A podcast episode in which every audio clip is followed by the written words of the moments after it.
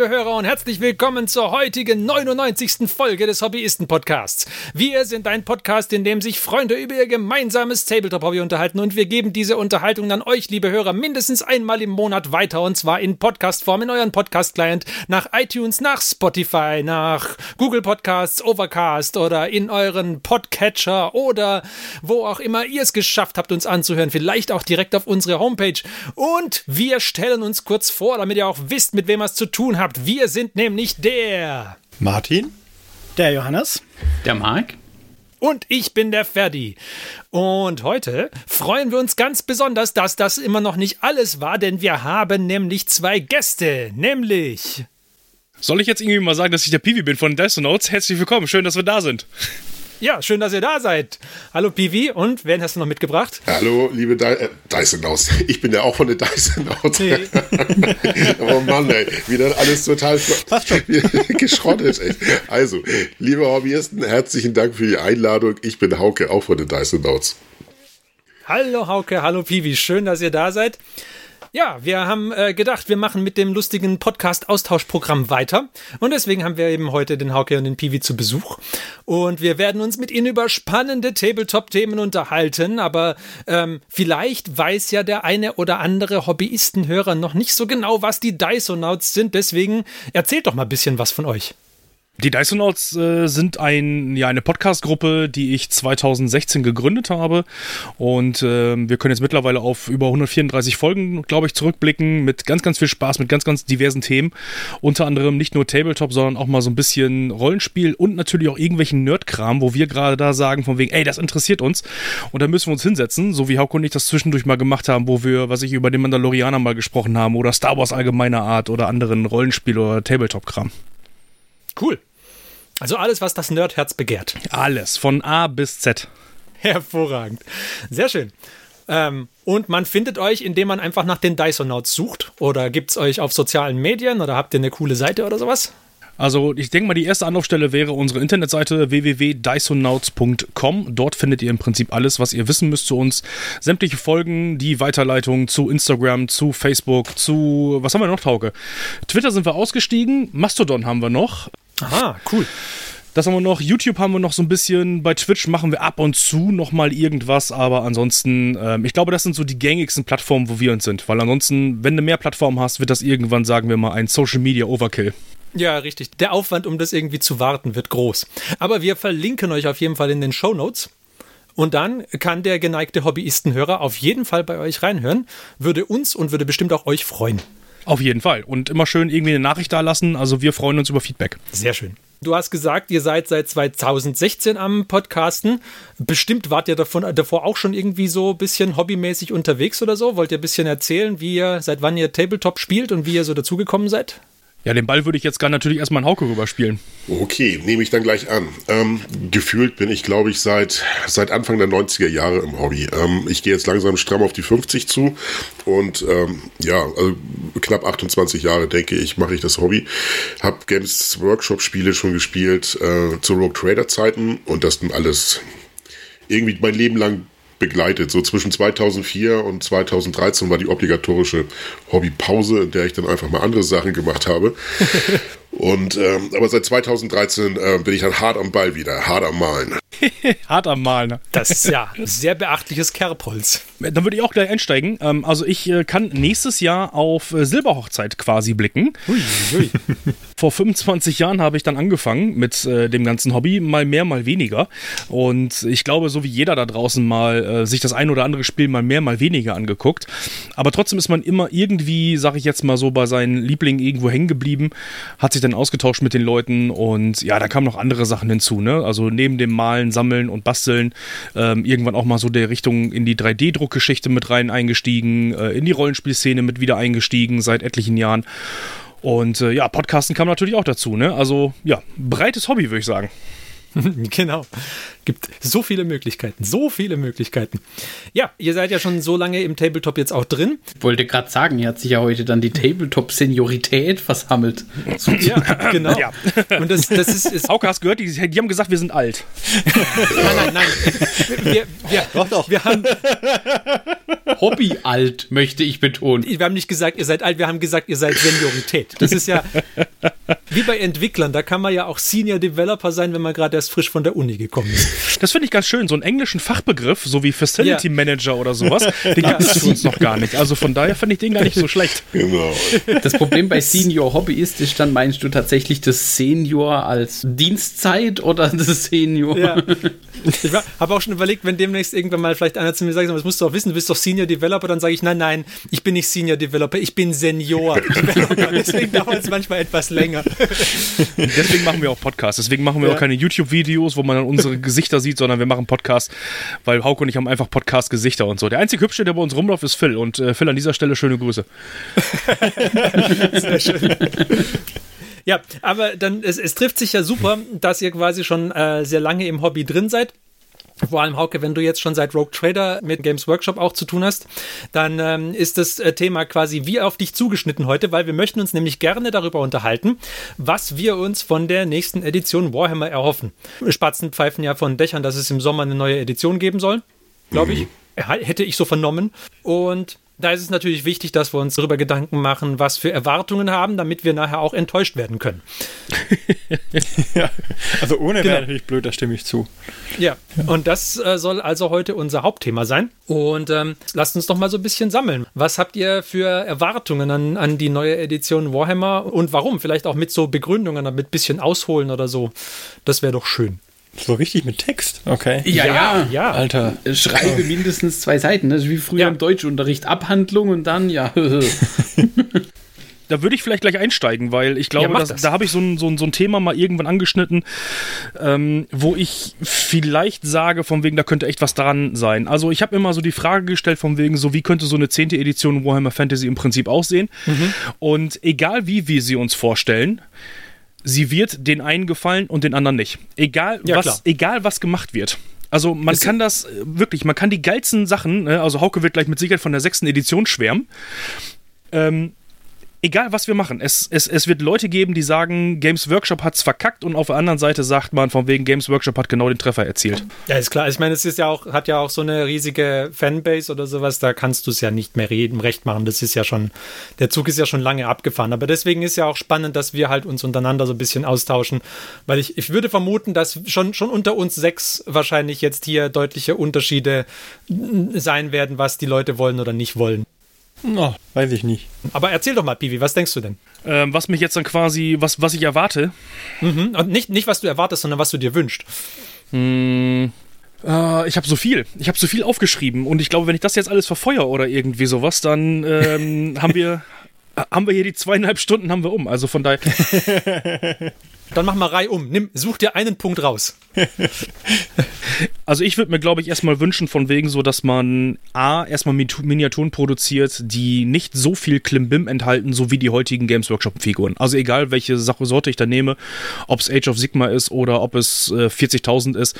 Ich finde die Figuren mittlerweile echt überladen. Also so nach dem Motto, die Entwickler wollen mir zeigen, guck mal, ich kann an dem Gürtel und an der Gürtelschnalle noch, kann ich einen Schädel drauf modellieren.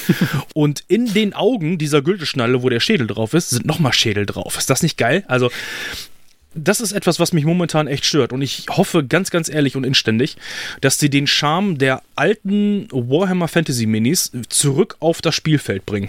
Mhm. Da hatten wir ja auch schon häufiger drüber geredet, dass der, der Übergang zwischen Dioramen und, äh, und Spielminiaturen gerade relativ fließend ist so. Also vor allem bei den, bei den Großfiguren ist ja da, es ist ja, ist ja zum Teil schon mehr so ein Diorama, als, es, dass es, als dass es irgendwie eine Miniatur ist, wo du sagen würdest, ja, die kommt aufs Spielfeld.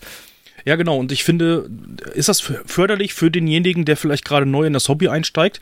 Also wenn der sieht, dass da so viel Klimbim dran ist und äh, was er dann alles bemalen sollte und könnte. Und mhm. ich glaube, das ist so ein bisschen erschlagend für denjenigen. Und von daher würde ich mir echt wünschen, ähm, einfach mal so, so einfache Minis wie damals sechste Edition Zwerge. Also da war nicht viel dran, aber du konntest sehen, dass es ein Zwerg war und die Figuren hatten einfach eine Seele und das fand ich einfach total geil. Mhm, okay.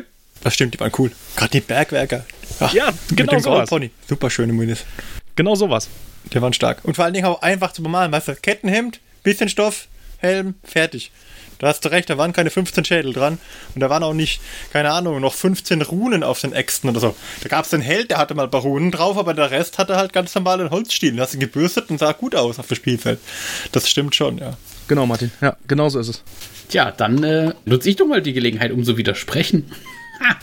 ja, ja, ein bisschen, bisschen Kontroverse. Nein, ähm, also es gibt Entwicklungen, wo ich, wo ich ja komplett zustimme, mit bei den Miniaturen, ähm, um das nochmal ein bisschen abzuschwächen, ähm, die Tactical Rocks. Ja.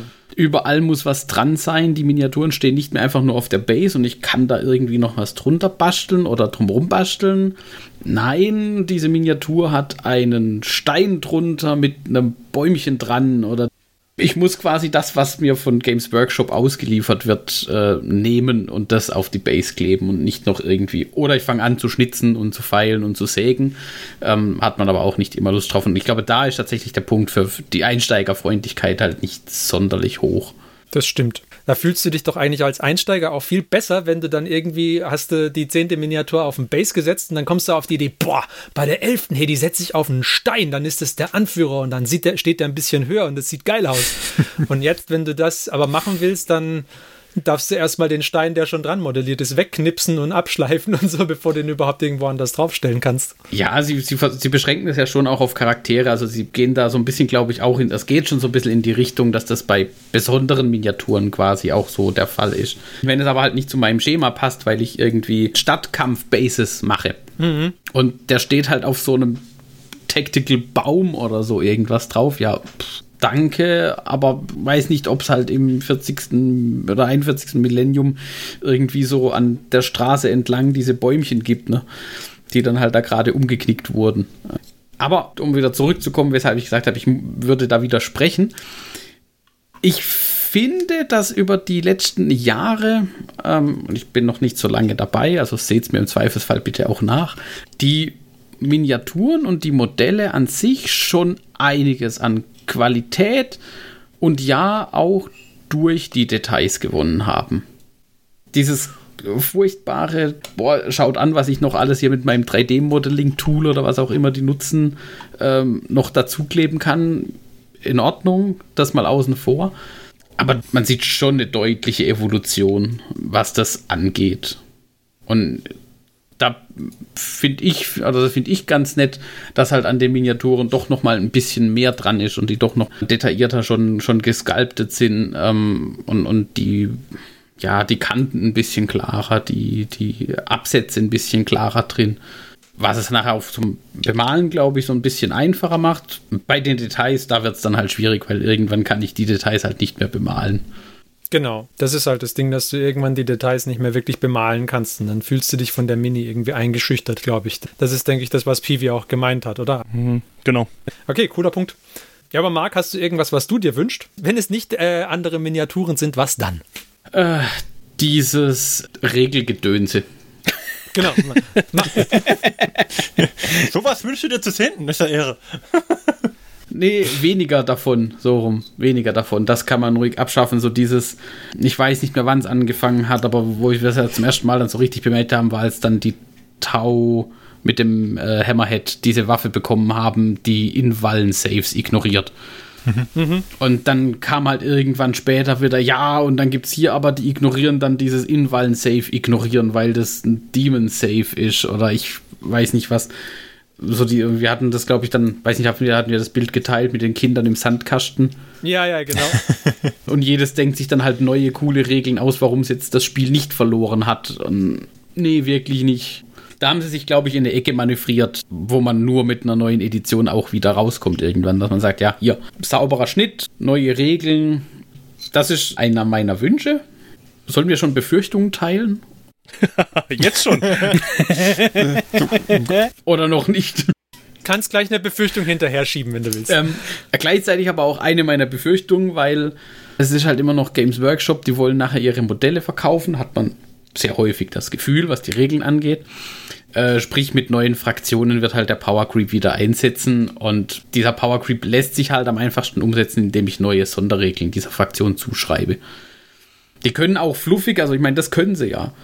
Die in den Fluff verankern, diese Sonderregeln und das passend zur Fraktion ausformulieren und so ein bisschen gestalten. Top, da kannst du nicht meckern. Aber, ja, wie soll ich sagen, dem Spielfluss, weil das vielleicht ein bisschen hochgegriffen ist, so häufig wie wir spielen, aber dem, dem, dem Erlebnis, sage ich mal, ist das vielleicht nicht unbedingt zuträglich. Und da habe ich so ein bisschen die Befürchtung, dass es halt jetzt vielleicht Anfang der 10. besser wird. War es ja auch am Anfang der 9. War es auch am Anfang der 8. Also. Am Anfang der 8. war auch mit den Indizes. Und auch da hat man dann ja irgendwann gemerkt, welche Kodizes kamen, denn als intern schon klar war, dann die 9. kommt irgendwann. Und also, ja, ich gebe weiter. Marks fünf Minuten sind um. Da würde ich mich auch anschließen. Also ich würde mir auch wünschen, dass man den Spielfluss deutlich mehr in den Vordergrund stellt. Also sich überlegt, muss ich wirklich so viel, so viel Phasen haben, wie ich gerade habe? Erstmal, ich finde, Age of Sigma ähm, ist taktisch nicht schlechter und es fehlt aber ein kompletter Wurf. Ja, also es gibt keinen To-Hit, To-Wound, irgendwas, sondern es gibt halt To-Hit und dann wie viel Schaden machst du. Und du hast einen Rüstungswurf, aber kein, kein Verwundungswurf mehr. Also ein Wurf ist komplett rausgenommen schon mal. Und dass man sich da nochmal ganz krass überlegt, wie viel von den, von den ganzen Würfen und von dem Zeugs brauche ich wirklich, um die Spielerfahrung zu vermitteln, die ich gerade haben möchte. Also muss ich Hit und dann Wound und dann Save und dann Invalid Save und dann noch eine andere Figur haben, die den Wunden nachher ignorieren kann und dann aber noch bedenken, dass so und so und so weiter. Das ist mir zu viel. Und dann gibt es aber noch 100 Stratagems, die du auch noch einsetzen kannst oder nicht. Und ich finde, man muss das Spiel da deutlich entschlacken. Das wäre einer meiner Wünsche. Ich glaube persönlich nicht, dass das passieren wird, weil ich glaube, dass Games Workshop es für sich so einteilt, dass quasi 40k das Spiel ist, das sie gerne mehr als Simulation aufziehen möchten, wobei ich nicht finde, dass es eine ist. Und Age of Sigma ist mehr so das Actionspiel. Das ist, glaube ich, das, wie es, intern geteilt ist. Aber ähm, ja, ich, ich glaube nicht, dass das, dass es passieren wird, aber das würde ich mir halt wünschen. Ja, ich glaube, dass mir würde, mir wären das mit den Regeln, ich brauche die gar nicht so viel einfacher. Ich glaube, dass mit den, mit der, der, von den generellen mm, Regeln, dass welche Rüstung, äh, Würfe gibt es, das wäre mir für mich okay. Aber ich hätte gern weniger von den Sonderregeln. Also von diesen Ausnahmen wie, ja, diese eine Waffe, die ignoriert jetzt Invan Safe. Nee, mhm. gibt's nicht. Alle Waffen müssen diesen äh, Dingwert beachten. Das Einzige, dass man halt vielleicht die Waffe ist, vielleicht, keine Ahnung, äh, halt gibt es dann besonders starke mit irgendwie Stärke, was weiß ich, 10, 11, 12. Und dann gibt es halt welche, die haben nur, was weiß ich, 4, 5. Und dann machen es dann über die Anzahl der Schüsse, ja, dass man, dass man ähm, vielleicht nochmal minus 1 Rüstung oder so dazu hat, aber dass man halt einfach 4, 5 Waffentypen hat. Ähm, wenig Schuss, hohe Stärke, viel Schuss, kleine Stärke, ja, dass sich da diesen eine Waage auch einsetzt und nicht damit eine super Sonderregel, ja, die hat ganz viele Schüsse und auf die vier springen die weiter auf eine Miniatur, die um 4,387 Zoll entfernt sein darf.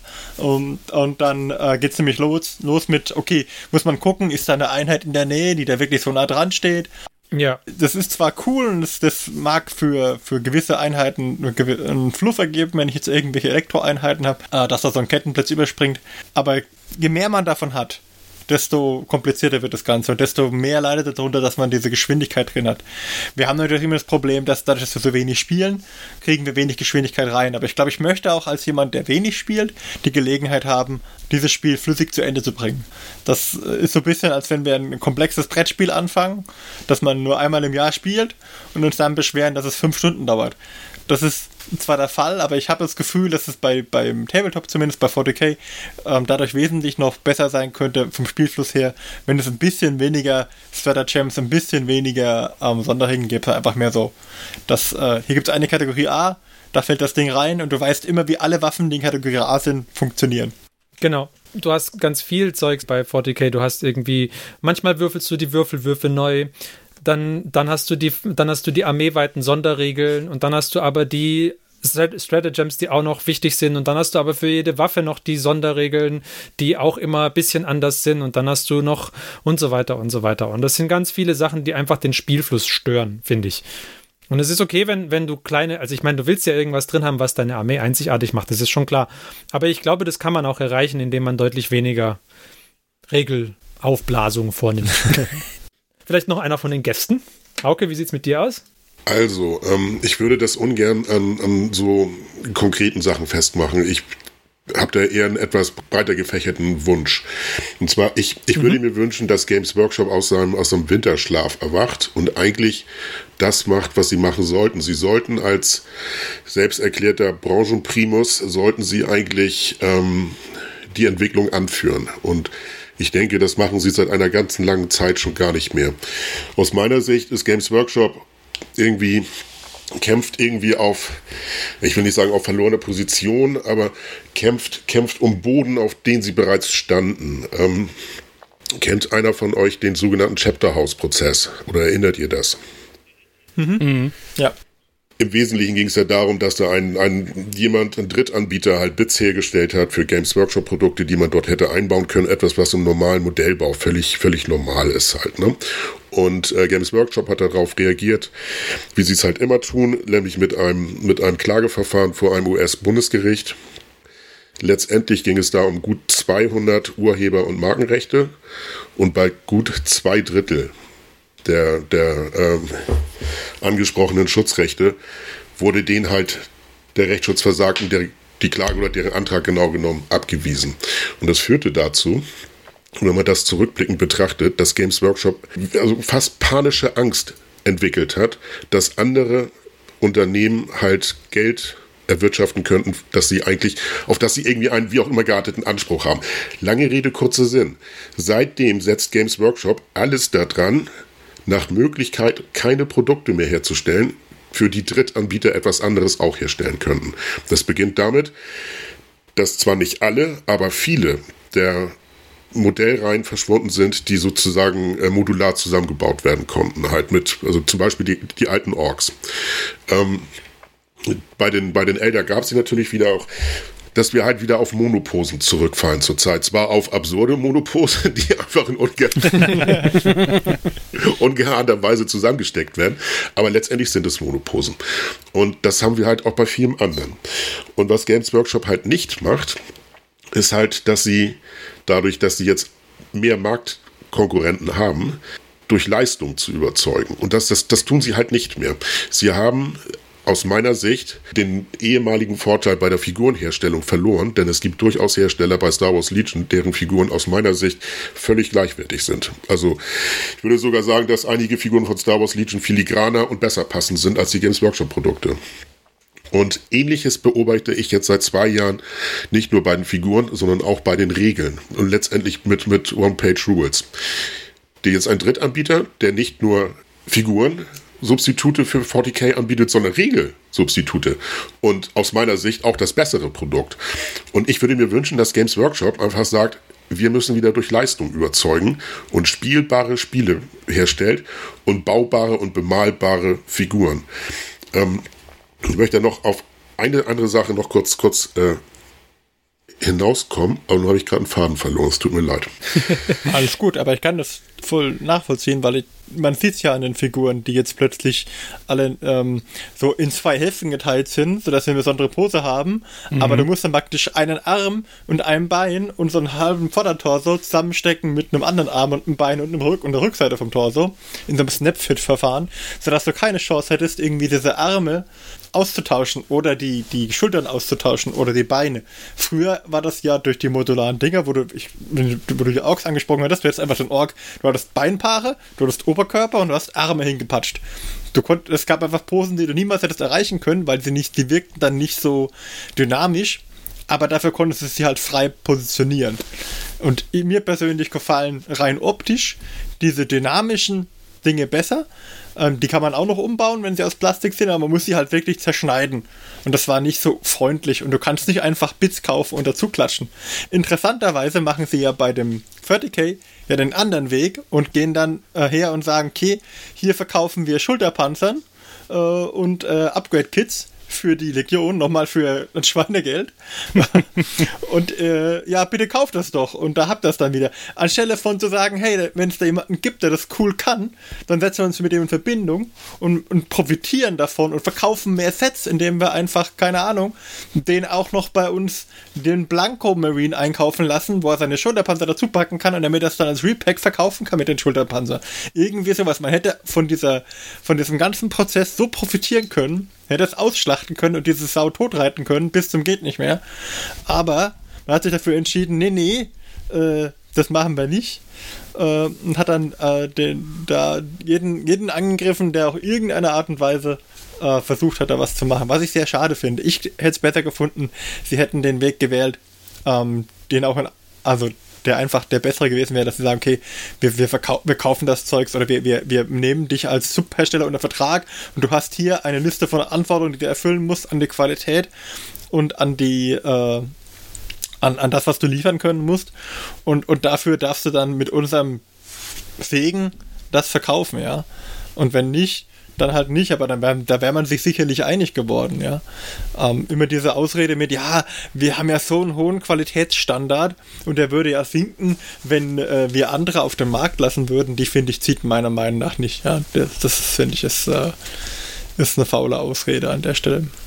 Ja, aber äh, stimme ich zu, das war ein, der Chapter House Prozess war, war ziemlich wegweisend und da hat es auch, danach ging es richtig los, da haben sie dann alles angefangen zu schützen. Auch, auch ihre Namen, ja, dass man dann plötzlich auf einmal alle Rassen umbenannt hat. Dem, das war auch so ein, so, ein, so ein Move dahin zu sagen, okay, aber jetzt ist ein geschützter Begriff, den darfst du nicht einfach so verwenden, ja. Und was ich halt krass finde, Martin, du, du, du kannst immer noch gar nicht begreifen, dass ich hier gerade mit dem Bit Martin mich unterhalte. Das ist total geil. Also. aber, aber, das ist. Die Ehre ist eher auf unserer Seite. Ich meine, nicht Isonauten sind bekannt. aber ich finde, es, es, ist exakt, was du sagst. Man, man hätte das kooperativ machen können, man hätte etwas Sinnvolles draus machen können. Stattdessen hat man sich so darüber aufgeregt und so viel Geld da drin versenkt. Ich habe das eben nochmal nachgelesen, dass sogar im Jahresbericht 2013 2013, 2014 in der Präambel hat Kirby damals geschrieben, ihm sei bewusst, dass das Unternehmen viel Geld der Investoren verpulvert hätte. Das ist unglaublich. Der, der, wirklich auf der ersten Seite schreibt er über diesen Chapterhouse-Prozess und sagt halt, das war echt teuer. Und dann, und dann sagt er auch noch, hat die Traute zu sagen halt, aber letztendlich hat das nichts gebracht und wir konnten es nicht ändern, weil wir in einer Rechtsordnung leben, die den Diebstahl von uns fördert. Also, das ist eine Haltung, die finde ich, die finde ich krass. Ein, ein Gericht hat, hat, ja. hat gesagt, du bist Monopolist und so geht das nicht. Du kannst dich so nicht auf dem Markt verhalten. Du bist Marktteilnehmer wie jeder andere. So. Und dann hätte man sagen können, okay, wenn, wenn wir mehr Konkurrenz haben, dann müssen wir durch Leistung überzeugen. Dann, dann hätten sie halt die besseren Bits machen müssen oder sich mit anderen Leuten zusammenstecken können oder was mhm. auch immer. Stattdessen hat man sich von, der, von, den, von dem damaligen Standpunkt, man sei ja ein Figurenhersteller und nicht ein Spieleunternehmen, eigentlich doch ziemlich weit weg, wegentwickelt. Aus meiner subjektiven anekdotischen Wahrnehmung ist zurzeit der Anteil des Hobbybudgets, das für äh, Accessoires letztendlich drauf geht, wie Regelbücher und so weiter, aus meiner Sicht höher als früher. Ich glaube nicht, dass man früher so viel Geld für Bücher ausgegeben hat. Da hat man mehr Geld für Figuren ausgegeben. Nee, glaube ich auch nicht. Und, und von daher ist es eigentlich nur urbane Legende, denn genau auf diesem Gebiet versuchen sie ja mehr Geld umzusetzen und aus meiner Sicht auch mit Farben und mit allem anderen Zeugs. Nur nicht mehr mit, mit, mit, mit den Figuren. Und das ist irgendwie widersinnig. Ja, mit Farbe ist halt mehr Marge zu machen.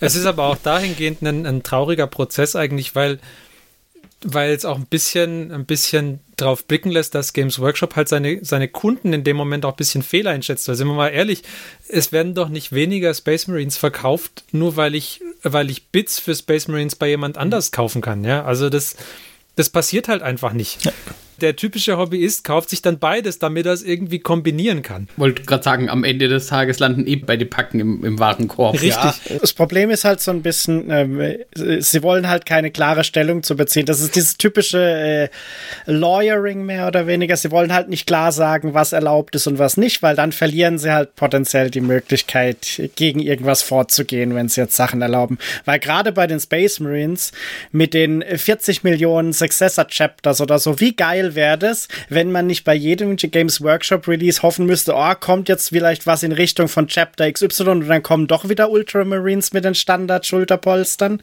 Wie cool wäre es denn, wenn es da ein Ökosystem gäbe, wo du halt, ich meine, gibt's jetzt implizit gibt es ein bisschen, aber halt nicht offiziell, wir, wahrscheinlich äh, einwandfrei oftmals. Wie, wie cool wäre das denn, wenn es für, wenn es da ein Ökosystem gäbe, wo du halt diese Bits kriegen kannst? Ich muss sagen, was mich zum Beispiel immer noch wundert, ist, dass bei den äh, Mechanicus-Kits noch so viele Doppelkits teilweise existieren. Mhm. Also, dass zum Beispiel noch nicht die äh, Ranger und die, äh, wie heißen sie? Vanguard? Nee. Die, und die Vanguard äh, zwei komplett separate Kits sind, die du überhaupt nicht mehr kombinieren kannst, sondern glaube ich immer noch ein Kit. Ja. Ja. Und das äh, wundert mich halt so ein bisschen. Aber äh, ich, ich stimme schon dem zu, dass, dass sie halt irgendwie probieren, ihr, sich zu zementieren, ohne halt wirklich jetzt irgendwie voranzugehen. Und ein bisschen traurig ist es halt, weil es halt ist halt so ein bisschen die Games Workshop Lego-Parallele an der Stelle, finde ich. Weil da ist es ja genauso. Es gibt inzwischen viele Hersteller, die viele Sachen besser machen als Lego, was äh, eigentlich das Core Ding von Lego äh, als Produkt angeht, nämlich das äh, tolle Spielsets herstellen oder tolle Techniksets herstellen. Und so ist es auch bei den Figuren. Es gibt ja viele Hersteller, die tolle Figuren herstellen und die teilweise, wenn man es mal ehrlich betrachtet, vielleicht auch ein deutlich besseres Preis-Leistungs-Verhältnis haben wie die Figuren von Games Workshop. Ja, aber nochmal zu den, zu den Bits ganz kurz zurück. Ähm, ich finde, das, da muss man noch unterscheiden.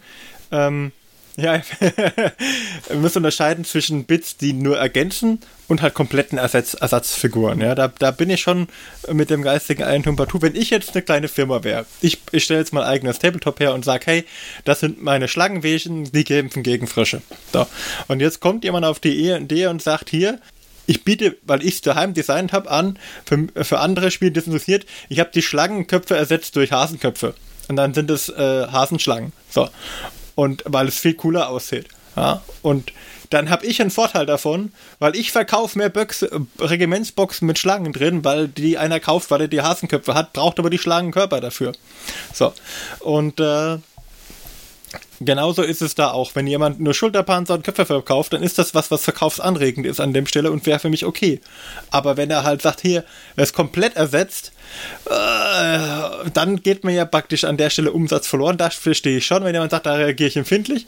Aber ähm, solange es praktisch zu meinem Vorteil ist, warum mich dann auf die Barrikaden stellen? Das ist so ein bisschen, ähm, ja klar, haben die ganzen Anbieter angefangen, plötzlich auch neben den Schulterpanzern und neben den Waffen auch noch äh, ganze Körper anzubieten. Aber auch da muss man dann gucken, okay, was, wenn ich den Oberkörper austauschen kann, weil er ein Legionssymbol enthält, ja? Und dann, äh, dann ist auch dieses Legionssymbol geschützt, da muss man sich auch mit dem Hersteller ein bisschen einigen. Aber ich glaube, ich hätte lieber den den Weg eingeschlagen, da zu vermitteln, als, als mit dem Dampfhammer zu kommen, um die eigenen Rechte natürlich zu schützen. Da, da gibt es auch eine rechtliche Aussage, wenn du dich jetzt nicht wehrst, hast du damit das Recht verloren, dich auch in Zukunft zu wehren. Ja, klar. Und das ist so ein bisschen das Problem. Aber da, aber da bin ich schon auch bei Hauke, dass du halt, also vor allem als dieser Prozess stattgefunden hat, hat man, hätte man eigentlich äh, als Games Workshop aus einer ganz anderen Position der Stärke heraus operieren können, weil ich, ich behaupte, dass 2013 niemand auf dem Markt war, der, der bei Plastikminis ähnliche Qualität liefern konnte. Ja. Das mag sein, dass es jetzt anders ist, aber viele gibt es trotzdem nicht, die sich damit messen können. Das heißt, mhm. du kannst eigentlich, ich meine, lass es, lass es irgendwie hier die, die Star Wars Legion Modelle sein und lass es noch ein oder zwei Hersteller geben von mir aus, die irgendwas in der Richtung machen. Aber trotzdem gibt es von, von der von der Größe des Sortiments her gesehen und, und äh, Qualität, die da aktuell eigentlich durch die Bank weg geliefert wird, jetzt nur was Qualität der Posen und die Qualität der, des Gusses angeht, nicht Modularisierbarkeit oder sonst irgendwas. Aber einfach nur was die Qualität der Mini, so wie sie aus der Schachtel kommt, angeht, gibt es nicht viele, die sich damit messen können. Man kann da ganz, ganz bequem eigentlich sagen, hier, wenn du es schaffst, für diese Miniatur irgendwie ein paar Bits zu machen, dann mach halt. Ja. Kein Stress. Und bis, bis irgendjemand kommt, der so viel Zeugs herstellen kann wie wir und das in ähnlicher Qualität tut, da fließt noch eine ganze Menge Wasser den Rhein runter. Ich finde, was es am besten veranschaulicht, ist, ist folgende Überlegung. Es gab ja zu der damaligen Zeit, das ist auch zehn Jahre her, muss man sich auch drüber klar sein, ne? aber äh, zu, zur damaligen Zeit gab es halt in irgendwelchen Armeebüchern oder irgendwelchen Kodexbüchern mhm. Armeelisteneinträge die wurden ähm, durch keine Figuren von Games Workshop bedient. Es gab zwar den Eintrag, aber es gab die Figuren nicht. Du musstest sie selbst bauen. Ja. An sich eine total coole Sache. Ne? War immer eine der schönsten Sachen, die ich persönlich so hatte, einfach Eigenbauten zu machen. Bitte Martin, ich grüße dich halt. Und Und nun ist es so, dann sitzt Games Workshop da, bietet für diesen Armeelisten-Eintrag keine eigenen Figuren an, dann kommt der Drittanbieter und stellt äh, etwas dafür her. Ja. So, Games Workshop macht folgendes. Um dem Drittanbieter das Geschäft zu vermiesen, wird der Codex Armeelisten-Eintrag gelöscht. Schlau wäre es doch gewesen, wenn Games Workshop sagt, alles klar, höchste Eisenbahn, Alter, fang mal sofort an zu designen. Wir brauchen diesen Armeelisteneintrag jetzt auch von uns und er muss verdammt gut aussehen. Ja. Aber das hat man nicht getan. Und das verstehe ich halt nicht. Und das sollte Games Workshop in der nächsten Edition einfach mal ablegen, diese innere Haltung, und stattdessen einfach sagen, wir wollen Marktführer sein, dann müssen wir auch was bringen. Und ähm, seien wir ehrlich, die Sache mit den Figuren ist seitdem vorbei. Wir haben die ganze Entwicklung mit, den, mit dem Resimdruck mittlerweile. Da kommen die gar nicht mehr gegen an. Und genauso ist auch das mit den Regeln vorbei. Was sie eigentlich noch haben, ist das Setting oder beziehungsweise ähm, den Fluff.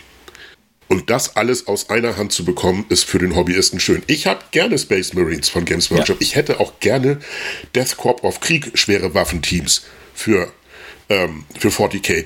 Aber Games Workshop hat die schweren Waffenteams des Death Corps of Krieg gekillt, weil sie die Figur nicht herstellen wollen. Das ist unfassbar. Ja, ist schon irre.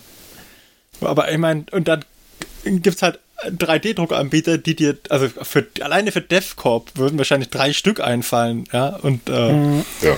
also es ist schon, ist schon verrückt eigentlich, ja. Ja, ich kann das nicht ganz, nicht ganz nachvollziehen, ne? Da will ich eben kurz einhaken, weil dieses Thema mit dem 3D-Druck und so weiter, das ist eine ganz interessante Geschichte. Ich sag mal, man kann sich heutzutage mittlerweile irgendwelche Bücher, die vergriffen sind, die du bei Amazon zum Beispiel nicht mehr bekommen kannst oder über andere Plattformen, kannst du dir als Print on Demand, kannst du die Dinger wiederholen. So, jetzt gibt es da draußen solche Möglichkeiten wie Ziocast oder äh, you name it. Warum bietet man das dem Hobbyisten nicht an und sagt von wegen, sag, guck mal, du kannst das Ding bei uns bestellen. Ich äh, druck dir das mit aus oder ich habe das sogar auf Lager, weil ich da die Formen noch habe. Druck dir den Kram aus und, und, und schick dir das für einen überteuerten Preis. So, äh, ja.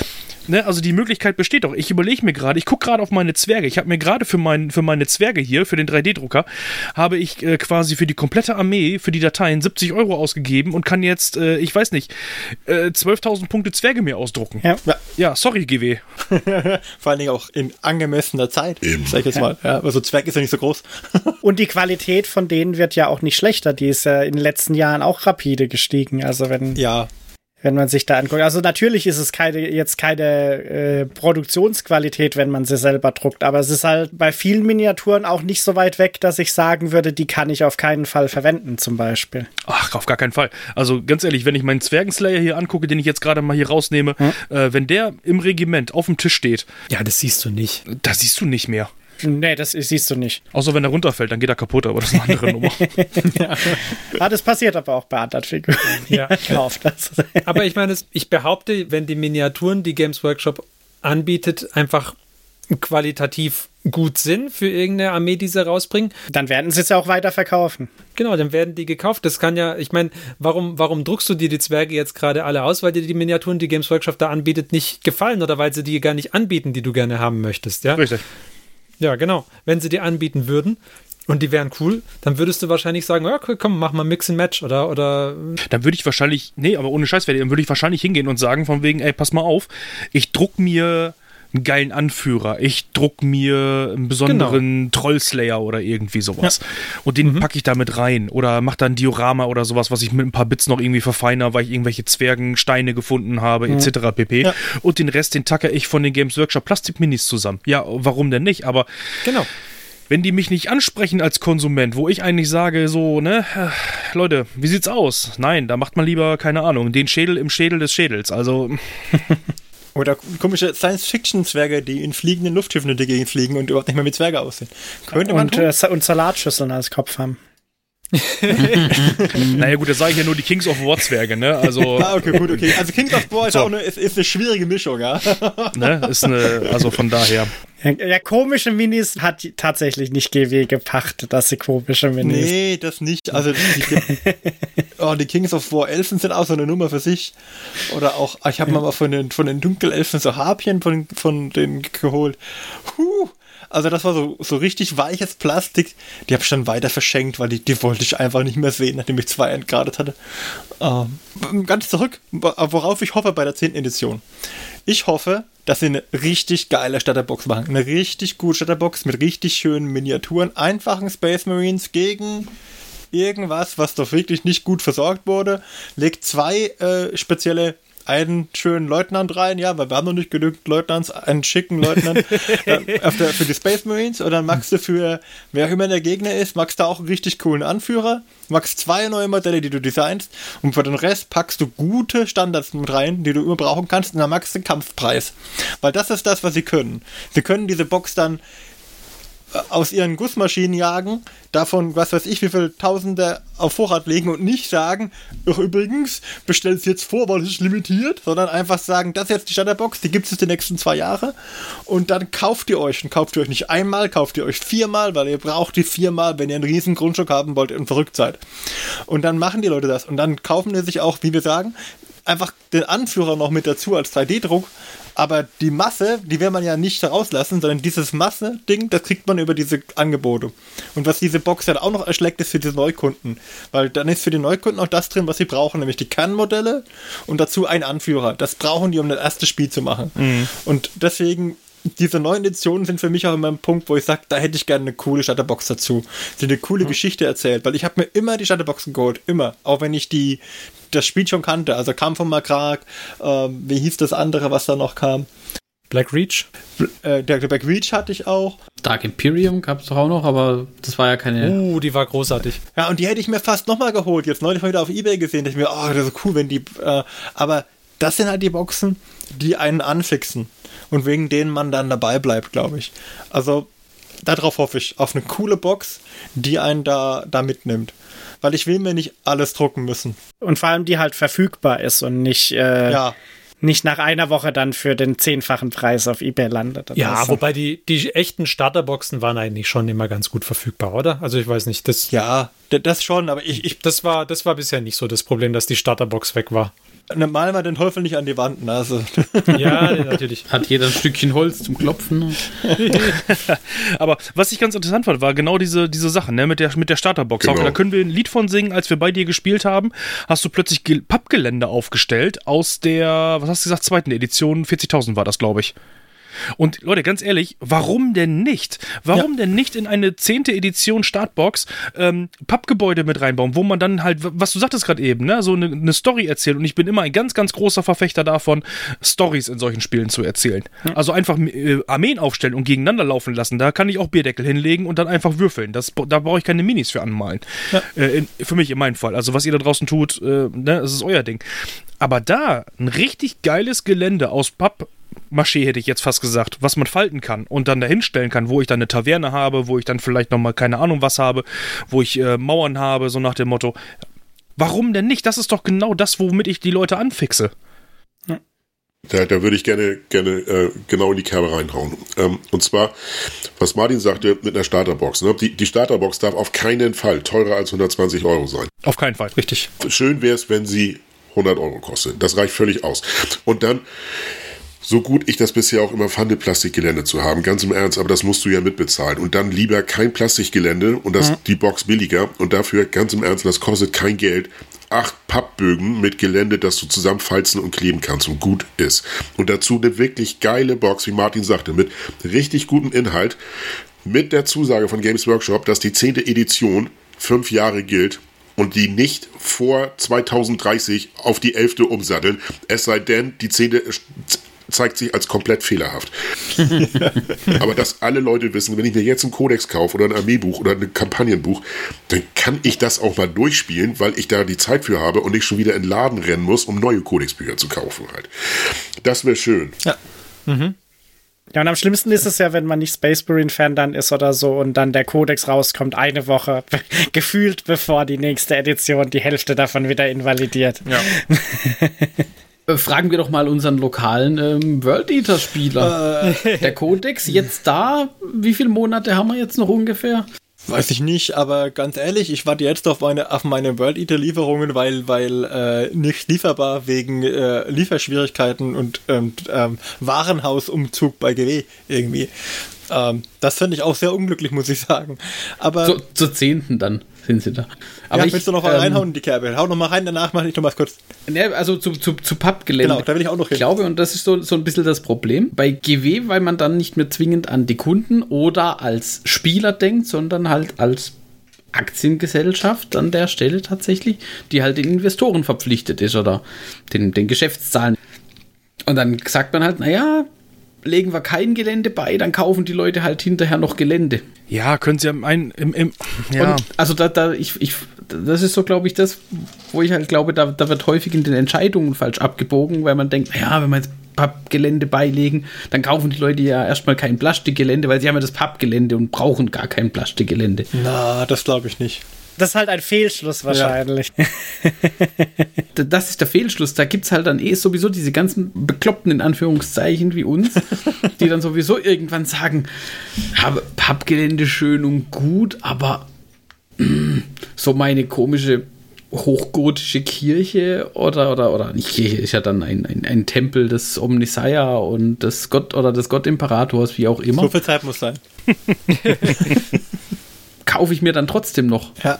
Was ihr ja vorhin gesagt habt, das fand ich sehr, sehr interessant, ne? So dieses, äh, wir können ja Pappgelände nehmen, so nach dem Motto, ähm, weil das auch noch da günstiger ist und so weiter. Oder auch gerade so sie- diese Kooperationen zum Beispiel, ne, mit den Bit-Herstellern. Äh, Ich habe jetzt so zum Beispiel gerade mal Battle Systems im Kopf. Die machen ein 1A Pappgelände. So, wieso, wieso kommt GW zum Beispiel mal nicht auf die Idee und sagt von wegen, da gibt es eine Firma, die wahrscheinlich äh, über die Straße in Nottingham sitzt und sagt von wegen, ich habe da geiles Pappgelände, was du mit so kleinen Konnektoren zusammenbasteln äh, basteln kannst. Wir machen dann ein cooles Set, so nach dem Motto, was wir für euch produzieren und äh, auf geht der Peter. Ja. Und dann baust du eine Box für 20 Euro plus, wo du das direkt mit drin hast und eine, die du wenn du vielleicht auch kaufen kannst, wo du einfach nur den Basis bekommst. Es gab ja schon Grundboxen in abgespeckter Variante. So, da hast du dann auch nochmal das, dass du die, die Box auch noch abholst für die, die es nicht wollen oder die es eh wegwerfen. Das ist einfach irre. Was du da machen könntest. Ich, ich finde es auch cool, ich war so begeistert. Ich spiele selber kein Infinity, aber ich habe mir ein paar Infinity-Boxen gekauft und deren Konzept fand ich mega gut. Die haben tatsächlich so ganz dünnes Pappzeugs bedruckt und beigelegt und das ist auch als Gelände nicht wirklich funktional, aber wenn du so eine Box, so ein Regiment kaufst oder so eine, so eine Einheitenbox von Infinity, dann äh, kriegst du eine kleine Schachtel, so eine kleine braune Schachtel. Und du kannst diesen Pappkarton, den bedruckten, auf die kleine braune Schachtel aufziehen und dann hast du ein Geländestück, ein stabiles. Dass du den Müll, der abfällt, dein Verpackungsmaterial als Gelände nutzen kannst, indem du einfach eine coole Hülle dafür beilegst und dann hast du auch noch einfach verschiedene Hüllen, die du nehmen kannst mit verschiedenen Themen. Das finde ich wertvoll. Es ist auch noch recycelt, ja. Und es war stabil. Ja, weil du hast den, einfach den braunen Karton genommen und ihm eine schicke Hülle gegeben. Eine bedruckte schicke Hülle. Das war. Und dann hatten auch noch, wenn alle Regimentsboxen die gleiche Größe hatten, äh, hattest du natürlich den Vorteil, dass du die Dinger auch dementsprechend gut stapeln konntest, ja. Also, ich fand, das war die bisher beste Papp-Geländelösung, die ich äh, äh, so gesehen habe jetzt. Also, ich meine, es gibt auch noch super fancy teures mit Steckern zum Zusammenstecken, aber so, so live fand ich jetzt das einfach für eine Starterbox das Beste, weil dann hast du schon was. Du hattest es wirklich nur auf den Karton stecken, hinstellen, fertig. Ja, das war Kinder einfach. Ja, klar für Infinity braucht man extrem viel Gelände. Dafür war es wahrscheinlich zu wenig, um das effektiv zu spielen. Aber wenn man das Gleiche bei bei Games Workshop machen würde, dann hätte man ruckzuck schöne Ruinen, Generatoren, wie auch immer zusammen. Ja, Ja, Na, ich meine, Martin, das Ding haben die ja schon gemacht, ne? Wenn man sich mal die ähm, Age of Sigma f- 23 Euro Starterbox anguckt, zum Beispiel, da ist das Innere des Kartons, ist, glaube ich, so eine Art Kathedrale oder irgendwie so ein Ding. Oder guckt euch die Necromunda-Box an. Ihr spielt ja in der Necromunda-Box. ist das so? Ja, Das wusste ich. Aha. ne? also die haben's. Ja, ich wollte gerade sagen, bei Necromunda gab es das auf jeden Fall schon. Das hatten wir, glaube ich, mal. Also hat, hatten wir, glaube ich, sogar mal drüber geredet, eventuell. ah, okay. Ne, das war so diese 2D-Variante, also noch nicht mit 3D, wo man extra nochmal ein Buch kaufen musste, so, aber äh, andere Geschichte. Sprengt den Podcast. Weißt du, wenn du früher halt äh, woher gespielt hast, als du angefangen hast, ähm, vor 20 Jahren, wie hast du es gemacht? Du hast da irgendwie so eine grüne Eisenbahnmatte gehabt, wenn du Glück hattest, ja, ansonsten einfach nur eine grüne Tischdecke. Und dann hast du halt Bücher, Dosen, was weiß ich, aufgestellt. Und das waren dann Hügel und, und äh, mhm. Dings, wenn du Glück hattest. Und dann hast du angefangen, Eisenbahngelände zu haben. Und dann hast du angefangen, die Gelände selbst zu bauen. Und ja dann gab es plötzlich CTRs und ähnliches und das kam dann alles mit der Zeit. Heute wirst du erschlagen, weil es 15.000 Gelände-Kickstarter gibt. Aber so wirklich einfaches Einstiegsgelände wäre für eine Starterbox, glaube ich, schon gut. Das würde ich mir wünschen. Vor allem, wie cool wäre das denn für einen Einsteiger, wenn du halt sowas dabei hast? Weil ich meine, klar, dass wenn man es erweitert macht, man das Gelände hat und das Gelände auch bemalen können will und so ist cool. Aber wenn ich mir überlege, am Anfang, als wir Killteams erste Mal dann gespielt haben, bis ich mich durch meine zehn ersten Mechanicus Ranger durchgekämpft hatte, um die komplett zu bemalen, zu bauen und so, dann müsste ich noch drüber nachdenken, noch das Gelände zu bemalen, weil irgendwie mit so grauen Plastik Plastikdingern dann zu spielen oder so ist halt auch nicht so cool. Und wie cool wäre das denn, wenn du dann so Pappgelände dabei hättest, noch irgendwie eine coole Story? Weil ich meine, die Story und die IP und die Leute, die das können, das zeigt ja Black Library, das hat ja Games Workshop in gewisser Weise. Wie cool wäre das denn, wenn du dann so eine Szenerie hättest mit einer coolen Geschichte, wo dann noch so eine Einleitung drin ist, die du dann mit deinem Kumpel, mit dem du das anfängst zu spielen, lesen kannst und du hast dann deine Figuren sogar selber bemalt und du hast aber dann halt auch ein passendes Gelände dazu, ohne nochmal irgendwie 100 Stunden ins Gelände zu investieren oder so, wenn du am Anfang noch nicht so richtig drin mhm. bist. Also das fände ich schon ziemlich cool. Mhm dann können sie ja immer noch so eine zweite Box wie irgendwie, keine Ahnung, da gab es ja diese, äh, was hieß es, Warzone XYZ, gab es ja X-Boxen dazu, die sowieso separat waren zu 90 Prozent. Und da gibt es, glaube ich, auch genug Leute, die diese Boxen gekauft haben, unabhängig von dem Rest der Boxen. Ja, das ganze Ding einfach mit, äh, keine Ahnung, ähm, Games Workshop featured bei Battle Systems Gelände hier, kannst du im GW kaufen ähm, und, und fertig. Und, und Battle Systems produziert exklusiv für, für Games Workshop zum Beispiel, so nach dem Motto. So, ähm, ne, ich habe hier ein Regal für Einsteiger und ich habe da ein Regal, wo die Leute sich sagen, ich habe hier mein Plastikgelände und das kannst du dir auch kaufen und kannst es dir selber zusammenkleben und bemalen. Abfahrt, läuft. Ja, ja, ja. Also das, das wären auf jeden Fall schon gute Wünsche für die Zehnte. Der Johannes hat sich noch so zurückgehalten bei den, bei den Wünschen. Tja, ich habe wenig Wünsche, weil mein einer Wunsch wird nie erfüllt werden. Haha, jetzt, jetzt bin ich gespannt. Was hättest du denn gern? Ich bin ein Fan der großen Modelle, aber die großen Modelle kommen halt immer mit großen Pointlisten daher, die ewig zu spielen dauern. I like big knights, I cannot lie. Das heißt, du hättest gerne streamlined The Knights Regeln oder was hättest genau, du gerne? ich hätte gerne streamlined Knights Regeln, dass ich halt mal fünf Knights mitbringen kann und der, und der Martin fünf äh, Chaos Knights mitbringt und wir das spielen können, ohne dann fünf Stunden dafür zu brauchen ja. oder so. Weil das würde meine persönliche Motivation, die äh, mehr als einen Knight fertigzustellen, auch deutlich heben, glaube ich. Weil aktuell sehe ich halt nicht den Nutzen, mehr als einen Knight zu machen, weil ich die eh in den normalen Spielen, die wir so spielen, nie einsetzen können werde. Ja. Hallo, ich habe maximal drei Chaos Knights da. Ich könnte gar keine fünf Knights aufstellen. Da müsste ich mir erst noch zwei drucken. Ja, aber du hast ja noch, kannst ja noch zwei äh, Octopus äh, Dreamcrawler Chaos Dinger uh. bauen oder so. Mm. Aber wo ihr gerade sagte, so dieses, ähm, das dauert alles zu lange so, ne? Gerade wenn ihr so fünf Nights mhm. auf dem Tisch jeweils habt und so weiter und so fort. Ich glaube, da wäre mein nächster Punkt, wäre, glaube ich, genau das Richtige, wo ich sage, wir könnten das ganze Spiel ein bisschen schneller machen, was vielleicht auch ähm, durchaus Sinn machen würde. Weg von dem Aigo-Yugo-Prinzip. Auf jeden Fall. Mhm. Mhm. mhm. Das ist einfach überholt. Das ist, das ist, das. Hauke. Ich, das habe ich am Wochenende, am Wochenende war ich beim, beim One-Page-Rules-Turnier, wo ich auch ordnungsgemäß letzter geworden bin, aber es war trotzdem cool. Da hätten wir gegeneinander gespielt, wenn ich mitgespielt hätte. Sieger der Herzen. Ganz genau. Aber ähm, da, da habe ich auch gesagt, ich, ich spiele nie wieder ein anderes 40k. Weil das ist einfach, ich habe, ich hab, wenn ich mir überlege, dass ich eine Dreiviertelstunde warte und einfach nur Figuren wegnehme, weil ich die ganze Zeit erschossen werde, das ist einfach so ermüdend. Und das, so war es einfach ein interaktiver Prozess, war super cool. Ja, und jetzt gerade mit The Old World, ne? Ich sag mal, du schiebst deine, deine Regimentsbases darüber. So, dann hast du da wieder eins, dann hast du da wieder eins, ne? Ich habe heute noch mal im Internet so ein bisschen recherchiert, wo damals noch Ronnie Renton und wie sie alle gehießen haben, bei so einer 48.000 Punkte Schlacht mitgemacht haben. Leute, 48.000 Punkte. Ich, ich bitte euch. Also sind die mit, mit dem Schneeschieber, sind die auf dem Feld hingegangen und haben einfach die Viecher nach vorne geschoben oder wie haben die das gemacht? Pro Jahreszeit-Einzug, Ed. Ja, und das muss, das muss einfach verschlankt werden. Da muss einfach hingehen und sagen, ich aktiviere Einheit, du aktivierst eine. Und dann hat das ganze Spiel für mich auch noch ein bisschen mehr, als einfach nur, ich schiebe meine Armee nach vorne und je eher ich in mein, deiner Reichweite bin, desto eher schieße dich zu Klump oder, äh, keine Ahnung, ich schmeiß Zwerge auf dich oder so. Ich weiß es nicht. Ja, und auch die Anzahl der Würfel wird halt auch irgendwann dann lächerlich, wenn du dann irgendwie 70 äh, Würfel werfen müsst, musst, um alle Schüsse von einer von deinen fünf Einheiten abzudecken. Ja. Oder so. Es würde halt auch vielleicht so ein bisschen das, die Chance minimieren, dass es Spiele gibt, in denen du aufstellst. Dann ist der Gegner dran, darf anfangen und dann ist das Spiel vorbei und du kannst dir da einpacken. Ähm, Naja, gut, aber immerhin hast du da nicht irgendwie stundenlang gespielt, ja? Ja, das ist richtig, ja. nee, nee. Aber das hatte ich auf Turnieren jetzt auch schon ein paar Mal. Also das war. Ja, dass aber man- echt, ohne ja. Scheiß. Ich, hab, äh, ich, ich erinnere mich noch, ne? ich habe irgendwann mit einem Ork-Spieler gespielt, ne? Und ähm, meine Mutter die hatte so, ein, so eine Glasvase, war das, wo unten drin Steine drin waren und eine Kerze hat sie da reingestellt, so als Windlicht. Und ähm, da sagte der irgendwann, der Ork-Spieler so, sagt dem Motto von wegen, ey, kann ich das mal auskippen? Ich muss mal hier so ein bisschen mehr Würfel werfen als 10. ja klassische Ort. Dann haben wir das Ding ausgekippt und dann hat er seine Würfel da reingeschmissen, ey. ne, also. Ja, ich weiß. Ja. Ähm, sag mal, wie würde es euch denn gefallen, wenn man weg von dem W6 gehen würde? Das finde ich doof. Fände ich auch doof. Ich mag, ich mag dieses viele W6en werfen, finde ich eigentlich gut.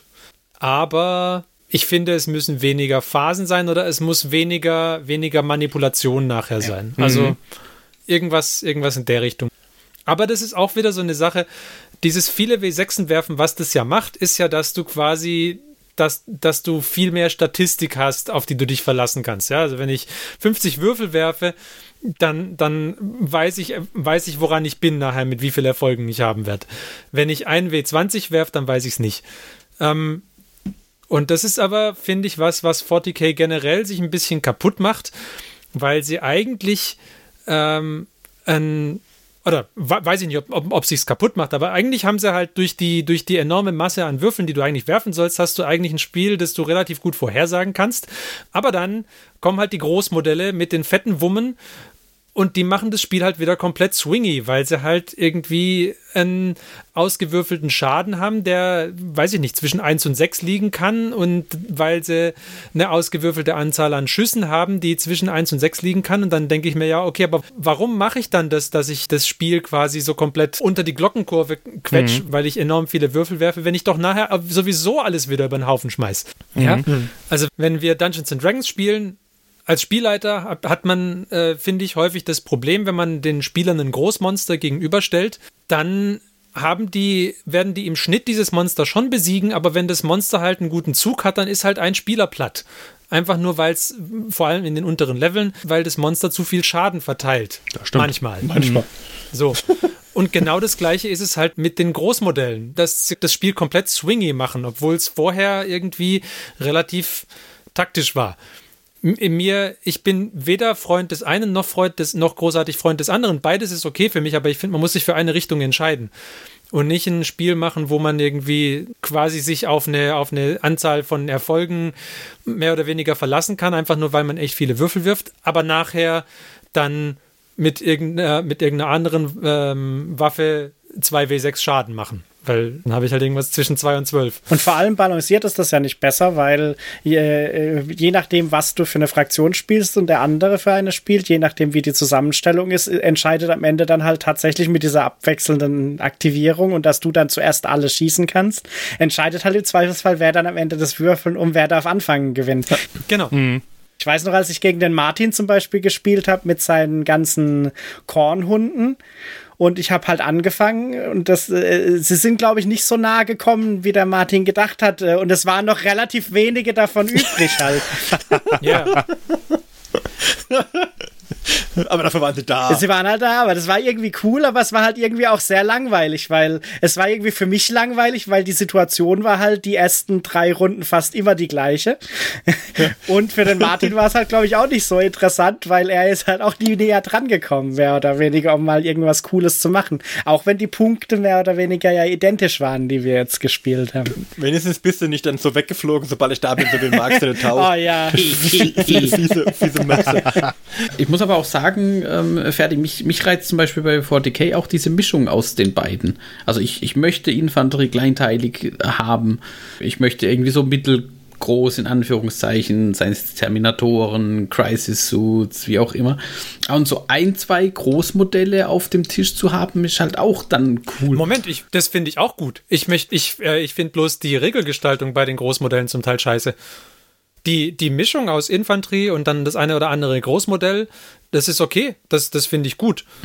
Ich möchte bloß nicht, dass ich bei der Infanterie was habe, wo ich, wo ich quasi nur Statistik brauche, ja. Also wenn ich, ich habe 20, äh, weiß ich nicht, 20 ähm, Fire Warriors auf dem Tisch stehen, oder du hast 20 Fire Warriors äh, viel mehr auf dem Tisch stehen. Ich glaube, jeder von ihnen schießt zweimal pro Runde, oder? Ja. Ja, Weiß genau. Ja, Rapid Fire, also. Ja, okay, also dann hast du 40 Schuss. Ja, wenn du 40 W6 würfelst und du musst auf eine 4 plus treffen, dann okay, dann sind es manchmal sind es 22 und manchmal sind es 18 Treffer, aber du weißt, worauf du dich einlässt. Und auf der anderen Seite hast du nebendran irgendwie eine, einen einzelnen Panzer oder irgendwas stehen und der gibt dann halt W6 Schuss ab. Das sind halt zwei komplett unterschiedliche Welten, finde ich. Das ist ja auch das, was, glaube ich, durch die Toughness versus Strength Geschichte halt dann mitigiert wird. Dass ich sagen kann, naja, meine Fire Warriors schießen halt 40 Schuss raus in der Runde, davon treffen 22, aber wenn halt die auf einen Panzer schießen, dann verliert der trotzdem nicht sonderlich viel oder bekommt er trotzdem nicht sonderlich viel Schaden, weil halt einfach Genau. die, die Masse sind dann halt schwache Schuss und dafür kann halt der Panzer weniger schießen, dafür stärker. Genau, und, und deswegen würfel ich halt einen ganzen Haufen Zeugs und nachher wird aber das, Schi- das Spiel entschieden durch irgendeinen Schuss von, einer, von einem größeren Panzer, der halt irgendwie gerade zufällig mal 2W6 und zwar zweimal 6 Schaden gemacht hat. Und das ist dann schade. Dann doch lieber sagen, okay, dann machen wir die ganze, die ganze Infanterieschussphase auch actionlastiger und lassen da mehr Würfelwürfe weg, die das alles so mitigieren und dann ist das Spiel halt swingy. Okay, gut, dann ist es halt so. Ja, aber ich glaube, das, das ist schon auch was, was durch diese ähm, alternierende Aktivierung ähm, irgendwo auch verbessert werden kann. Vielleicht, ja. Also was ich jetzt bei den Dysonauten definitiv rausgehört habe, ist, dass wir uns unbedingt das lang geplante One-Page-Rule-Spiel endlich mal anschauen sollten. Ja, Ja, muss, muss jetzt Wir hatten das ja schon länger auf dem Schirm und ich bin ja auch schon lang äh, Patreon bei denen, aber äh, ja, gespielt haben wir es noch nicht. Also ich würde jetzt mal für Hauke mitsprechen. Also das mit den One-Page-Rules war für mich ein Wiedereinstieg, mir meine 40.000 Minis rauszuholen, mir Gedanken drüber zu machen, die fertig zu kriegen ähm, und dann einfach zu spielen. Und das war einfach sehr, sehr erfrischend. kann das, kann das nur 100% unterstreichen. Als ich am Wochenende ha- hatte ich das Glück, gegen den äh, derzeitigen deutschen Vizemeister zu spielen. Und ähm, der erzählte mir Folgendes. Er sagte, 40k hat er früher so gespielt. Er ist eineinhalb Stunden aus Schleswig-Holstein nach Hamburg gefahren. Dann hat er eine halbe Stunde aufgebaut. Dann war der Gegner eine Dreiviertelstunde lang dran und dann ist er wieder nach Hause gefahren, weil er keine Chance mehr hatte zu gewinnen. Und, und, es, war, es war völlig sinnlos, sagte er. krass. Und ähm, aufgrund dieser, dieser alternierenden Spielweise, auch das haben wir schon ein paar Mal gesagt, aber das kann man gar nicht häufig genug wiederholen, spielt sich das Spiel anders. Es ist nicht ein kleines 40k, es ist ein völlig anderes Spiel, nur die Figuren sind die gleichen. Und der Fluff ist das gleiche. Aber die Regeln, die, die wirken wie 40k, aber es sind echt andere. Und das Spiel macht so eine Laune, ich könnte total durchdrehen. Ich habe Seit 2004 habe ich kein Warhammer 40.000 mehr gespielt. Und in diesem Jahr habe ich jetzt schon fünfmal One-Page-Rules gespielt. Und das war der Spaß meines Lebens. Nice. Kann ich euch nur dringend, dringend, dringend anraten. Spielt das. Das wir tun. Und ich meine, es ist ja nicht nur so, dass, die, dass du die Miniatur benutzen kannst, sondern sie haben ja auch wirklich eigene coole mit dem Miniatur mit dem eigenen Stil. Ja, das stimmt. Also ihre Echsenmenschen in Space sind mal der Hammer. Ja? Und ich muss sagen, äh, ihre Schwestern, also Horitas, wie auch immer, gefallen mir jetzt nicht, ja. Ähm, und ihre Rattenmenschen, da bin ich noch am Hader mit mir. Die sind halt auch extrem anders als das, was man so gewohnt ist, was ich dann auch gut finde, dass sie sich wirklich davon abgrenzen und nicht einfach irgendwie eins zu eins kopieren. Ja. Auch ihre Nörgel-Sachen, ja, ihre Pestilenz-Sachen sind wirklich komplett anders da als das, was man gefühlt von Nörgel her kennt muss man mögen. Also kann man jetzt nicht mixen, ja. Also finde ich jetzt. Aber sie sind, kann man auch, sind auch ein paar Sachen dabei. Wie gesagt, diese, diese Star Wars-Sachen sind super. Diese Echsen-Menschen in Space. Die sind wirklich, wirklich gut. Also immer wenn ich die anschaue, habe ich mir Lust, irgendwelche Exoditen zu bauen. Aber dann habe ich immer, weiß ich, wie viele Projekte da liegen, aber äh, das ist das Einzige, was mich abhalten würde jetzt aktuell. Nein, aber wie du sagst, das ist genau das Ding, ne? So, also die Battle Sisters gefallen mir jetzt persönlich auch gerade nicht so richtig. Ja. Da sind sie jetzt wieder so ein bisschen auf so einem Weg, von wegen so auch zu zeigen, so guck mal, was wir modellieren können, so, ne? Das war für mich gar nicht so, wo ich sagte von wegen, hey Leute, ihr habt sonst einen Stil gehabt, der wirklich klar gewesen ist, wenig Zeugs dran und trotzdem konnte man den Leuten super anerkennen, von wegen so, was es jetzt einer ist, ne? Also gerade bei den Star Wars zum Beispiel, ist es jetzt einer, der, sag ich jetzt mal, richtig reinhaut oder ist das irgendwie so ein kleiner Skink oder irgendwie sowas, alles cool. Das konnte man machen, ne? Aber ähm, gerade so, so wie Hauke sagte, ne, Spaß seines Lebens, das ist, das ist für mich einfach von wegen so, wenn Hauke die Sonderregel hat, dann weiß ich, was auf mich zukommt, weil ich habe die, vielleicht dieselbe Sonderregel und ich weiß, was ich kann damit. Und das ist etwas, was ich mir auch für die Zehnte wünsche. Einheitliche Sonderregeln für sowas. ja. Ja, bitte. Stimme ich vollkommen zu. Weniger Sonderregeln und die paar, die übrig bleiben, einheitlich. Ja, aber es kann doch gar nicht so schwer sein, oder? Also, äh, nur weil ich jetzt irgendwie, keine Ahnung, eine, ähm, äh, eine Kettenfaust habe, die, was ich, dann irgendwie plus zwei dann irgendwie hat oder sowas, äh, heißt das dann bei dem anderen von wegen, es ist, weiß ich nicht, äh, das Kabel des Omniseer oder irgendwie so ein Kram, hat auch plus zwei. Das Kabel des Omnisia. Heilige Verlängerungsschnur. So ein Tröd ist das halt, ne? Das, das heilige Verlängerungskabel ist IKEA, also von daher. Würde, würde ich sofort spielen, wenn das so heißen würde, allein wegen dem Namen. Und das ist das, was mich immer aufgeregt hat bei 40.000. Immer. Also jede Sonderregel immer irgendwie nochmal anders benannt oder so. Die können doch die Sonderregel so nennen, wie sie ist. Ähm, aber den Fluff dahinter doch vielleicht ein bisschen anders erklären oder irgend sowas. Dann heißt das Ding halt so, aber den Fluff dahinter kann man vielleicht nochmal irgendwie anders erke- äh, erklären. Ja. Gibt es eine Regel für schwere Nahkampfwaffen und dann hast du die. Fertig. Ja. Klar, Und, genau. die, und die kann es ja in x verschiedenen Ausprägungen geben, weil ob die jetzt halt die, dann wirklich halt das Verlängerungskabel ist oder beim anderen ist es dann die, die Fleischpeitsche oder was weiß ich was. da da äh, können die ver verrücktesten Namen rauskommen, aber die Regel kann halt die gleiche sein. Die Liona des Grauens. Und ist ja auch ein geiler Name. Ja. Klassische Nörgel-Nahkampfwaffe. Fand ich aber interessant. Ähm, ich hatte mir immer wieder so ein bisschen gebastelt aus Einzelteilen, äh, versucht, Chaos-Terminatoren äh, zu bauen. Und dann haben sie das mit dem neuen Kodex dann auch ähm, tatsächlich verschlankt und die haben jetzt nur noch einfach ähm, Nahkampfwaffen. Und dann gibt es, glaube ich, noch zwei spezielle: einmal die Kettenfaust und einmal noch irgendwas anderes. Und alle anderen, egal wie die aussehen, ob ich dem jetzt so einen riesen Knüppel gegeben habe oder so eine große Axt, wie auch immer, das ist halt einfach eine Terminator-Nahkampfwaffe und die hat das folgende Profil. Genau.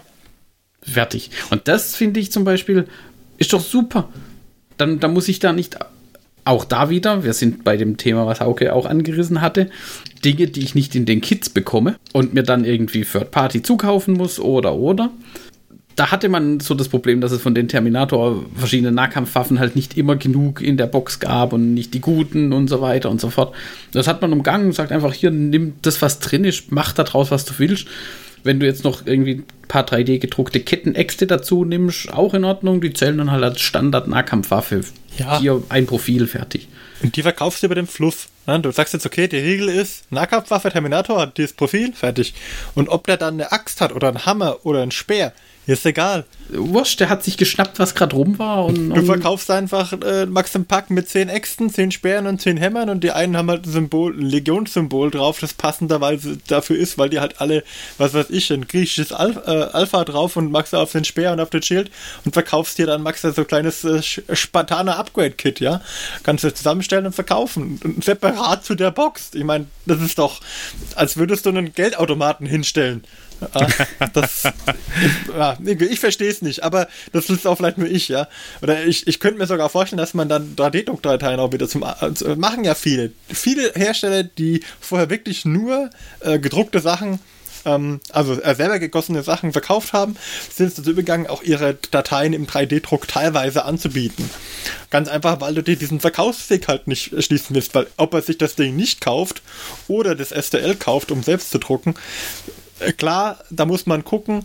Ähm, es gibt immer noch einen florierenden Markt mit, mit ähm, wenn man sich 3D-Druckdateien kauft und die Leute drucken dann und verkaufen das dann weiter. Ja, das ist so ein bisschen, das äh, muss man gucken, da, da, ob man damit klarkommt, dass das passieren kann und dagegen vorgehen muss. Aber ähm, den Verkaufsweg sich komplett zuzubauen. Na ja, gut, aber das ist ja die andere Diskussion. Ich fände es gut, wenn es das gäbe. Wenn es Upgrade-Kits gäbe für die einzelnen Sachen, so wie sie es jetzt bei den 30k-Sachen auch gemacht haben. Vielleicht ein bisschen billiger, mit ein bisschen mehr Content und ein bisschen schöner. Ähm, dann, dann haben wir auch Chancen gegen die anderen, der draußen die 3D-Druckdateien anbieten. sehe ich das, äh, wird es ein schwieriges Pflaster, ja. Dann wird es nur für die Hardcore-Fans, ja. Die kaufen sich dann da, keine Ahnung, 15 Upgrade-Kits für, keine Ahnung, 20 Euro, damit sie da alle Schulterpanzer in ihrer Legion um, umgemodelt haben. Ja. Aber im Gegensatz dazu habe ich mir jetzt, glaube ich, 10 zehn Schultern gestern gedruckt, weil mir einfach eine, eine gefehlt hat. Ja. das, der, der, Druck für Schulterpanzer dauert, ich glaube, zweieinhalb Stunden, weil ich nur irgendwelche Bits mitgedruckt habe. Ja. Für, für Geländebits. Ja. Aber ja, also das ist, das ist nichts. Ja. Das, das kann man einfach so mitmachen. Ähm, also das, das kann man auch über Druckservices bestellen, jetzt wenn man kein 3D-Druck zu Hause hat. Dann, dann hat man das auch relativ günstig, ja. Ich finde, ich finde gerade die Horus Heresy Range, das ist eine der eindeutig mit besseren Produktlinien von Games Workshop. Mhm. Ne? Die, die, die Modelle sind einfach so gut. Wenn ich jetzt zum Beispiel an die Panzer denke, ja. wer auf dieser Welt nimmt denn nicht den Games Workshop Bausatz, sondern druckt sich irgendwas anderes? Der, der, der sich das bei jemand anderem druckt, hätte den Panzer trotzdem nicht gekauft. Denn, ja. denn alle Leute, die das geil finden, kaufen das auf jeden Fall, weil das einfach super geile Bausätze sind. Mhm. Und die, scheißegal wie teuer die sind, die sind gut. Ne? Und so müssen die es im Prinzip mit allem machen. Ich kann auch nicht verstehen, das verstehe ich nicht. Gerade äh, Stichwort Großmodelle, ne? Ich glaube, wir haben mindestens mindestens fünf große Dämonen mittlerweile. Äh, sechs. Ich habe Skarbrand und äh, dann noch Belakor und so. Das sind alles Modelle bei denen aus meiner Sicht Preis und Leistung völlig auseinanderfallen, aber das sind Großmodelle. Warum in Gottes Namen stellt Games Workshop nicht von mir aus für 250 Euro ein Plastik Thunderhawk her? Das Ding würde den aus den Händen gerissen werden. Wirklich jeder würde einen haben wollen. Ja. Und ich bräuchte drei. Also wirklich egal. Ja. Ne, und die wissen das ganz genau, dass da alle super heiß drauf sind. Aber sie stellen es nicht her und stattdessen weicht man wieder aus auf das Drucken dann. Ne? Und es macht ja Sinn, nur um diesen Thunderhawk zu haben, sich einen Drucker zu kaufen mittlerweile halt. Mhm. Ja, also, druckst du den einmal für einen Freund aus, äh, der gibt dir, was ich, dann noch einen Huni bei oder sowas, äh, dann hast du den schon fast wieder raus, ne? Also äh, ja. von daher. Ja, also wo ich es halt wirklich stark finde, ist, wenn ich jetzt zum Beispiel an meine Word Eaters denke und habe da drei Rhinos gebraucht, damit ich die transportieren kann dann, dann drucke ich mir nicht drei Rhinos aus, ja, sondern das hätte ich auch machen können, aber ich habe mir drei Razorbacks gekauft, damit ich Restbits übrig habe und habe dann diese drei Rhino-Chassis genommen und habe mir Frontluken und Seitenluken und Ketten dafür ähm, geholt. Die Ketten habe ich von einem Drittbit-Anbieter, da habe ich auch nichts gedruckt, so, und dann es war irgendwie im Abverkauf von, ich weiß gar nicht mehr, welcher Hersteller das war, irgendwie Chaos-Ketten und die Türen habe ich mir äh, 3D gedruckt und die Front-Dings, äh, die Frontklappe auch. So, und dann sehen die, die sehen null aus wie normale Rhinos, ja. Ich habe da noch Schlöte ähm, aus, aus Waffenläufen gebastelt, damit die ein bisschen nach, nach Chaos aussehen. Und ähm, aber ich habe Rhinos gekauft. Ich habe drei Rhinos gekauft bei GW, damit ich diese Dinger ähm, bauen kann. Und nicht bei GW, aber halt bei, bei GW-Händlern. Und äh, so muss es eigentlich laufen. Das ist der optimale Fall. Das ist das Ziel, das sie erreichen wollen. Kauf unser Modell und wie du was du dann damit machst, ist uns völlig egal, weil du hast uns Geld gegeben dafür. Wenn wir noch extra Geld damit verdienen können, wenn wir die Bits verkaufen, ja, geilo, das machen wir. Aber ja, auf die Idee, ich weiß nicht, es, irgendwie hat es noch nicht durchgesetzt. nee. Und das hoffe ich, dass das mit der 10. besser wird. Aber ich habe wenig Hoffnung. Ich glaube eher, dass das in der Horus Heresy tatsächlich mal. Vielleicht ist die Horus Heresy ähm, so ein, weil die gut gelaufen ist. Die ist ja wirklich, also ich persönlich glaube, dass die sehr gut gelaufen ist und auch noch läuft. Ähm, dass die einfach zeigt, das funktioniert, das System, dass ich einfach Grundmodelle herstelle und die Leute, und einfach nur eine Box und die Leute modellieren sich das den Rest dann dazu, ja, ob das jetzt Emperor's Children sind oder ob das, keine Ahnung, Iron Warriors sind, das ist völlig egal, weil die kaufen einfach nur das Upgrade-Kit und dann sind's die. Ähm, äh, wir verkaufen nur ein Kit, ja, nur ein, nur ein Infanterie-Kit und nur einen Panzer. Und der kann, den kannst du für 20 Legionen einsetzen, diesen einen Panzer. Das ist völlig, also, das ist bananig. Wenn du überlegst, dass in 40k baust du einen Panzer und den kannst du für eine Armee einsetzen, dann ist das, äh, ist das eigentlich Irrsinn, das so zu, zu machen. Ja, man mal sehen. Ich hoffe, dass das in die Richtung geht, dass man das ähm, äh, tatsächlich so macht, dass man äh, mehr Bausätze verkauft und dann halt schaut, dass man irgendwelche Upgrade-Optionen dafür hat. Okay, Gut, ich rede mich ja, in Rage. Sind wir kaum abgeschliffen, würde ich sagen. Kaum abgeschliffen. Nein. Mach mal, mach, mal, mach mal einen Deckel drauf oder hat noch jemand äh, weitere Dinge, die er anmerken möchte? Du kannst deinen Hobbyfortschritt erzählen. Ich mein Hobbyfortschritt? nächstes Mal. Nächstes Mal ich, ich, äh, habe ich doch bestimmt meine Malwettbewerb-Mini angemalt. Uh. Also ein, einen hätte ich noch, wenn wir jetzt nochmal eben so zusammensitzen. Ja, ich ich habe so während meiner Recherchen und so, habe ich, äh, die Tage habe ich einen sehr, sehr schönen Satz gefunden, den wollte ich euch nicht äh, vorenthalten. Da sagt ein User bei der GW Fanworld, sagt zum Beispiel für den Wunsch, was er so an die Zehnte hat. Mein Wunsch für die zehnte Edition ist, dass sie sich noch zwei Jahre Zeit lässt. Ah. ja. Ein guter Wunsch, ein guter Wunsch. Ne? Also da kann man das, glaube ich, erstmal nochmal unterschreiben. Also das, äh, ja. Also gut. Dann haben wir doch jetzt echt viel über die 10. Edition geredet und äh, es wurde auch nochmal unterstrichen, dass wir endlich die One-Page-Rules ausprobieren müssen. Ja. ja. Da werden wir uns also bald dran setzen. Und äh, da habe ich auch noch eine Frage. One-Page-Rules ist ja so, habe ich jetzt mittlerweile gelernt. Da gibt es ja zwei äh, Regelsets quasi bei den Armeebüchern, irgendwie die Beta-Regeln und die alten Regeln. Welche nimmt man denn da? Hauke, willst du, soll ich? Mach du. Also ich saß da genauso wie der Ochs vom Berg vor wie du. Ich dachte auch, was ist denn jetzt eigentlich? Und äh, ich habe dann durch Zufall die Beta-Regel genommen und das waren wohl die richtigen. Ah ja, okay. Gut zu wissen. also bisher, bisher hat sich keiner beschwert, dass ich die genommen habe. Es lag einfach daran, dass das viel über die Web-App läuft mit der Armeelistenzusammenstellung. Mhm. Und die ist, glaube ich, nur für die Beta-Variante verfügbar. Die ist auch ziemlich cool, die habe ich schon mal benutzt. Muss ich auch sagen. Hat, Funktioniert gut. Ist echt wirklich selbsterklärend und äh, wirklich gut. Mhm. Sacre bleu, jetzt sag bloß eine App zu einem Spielsystem. ja. Eine, gut, eine gute App zu einem Websystem. Ja. Und weißt du was? Die ist kostenlos, Marc. Kostenlos. Aber anderes Thema.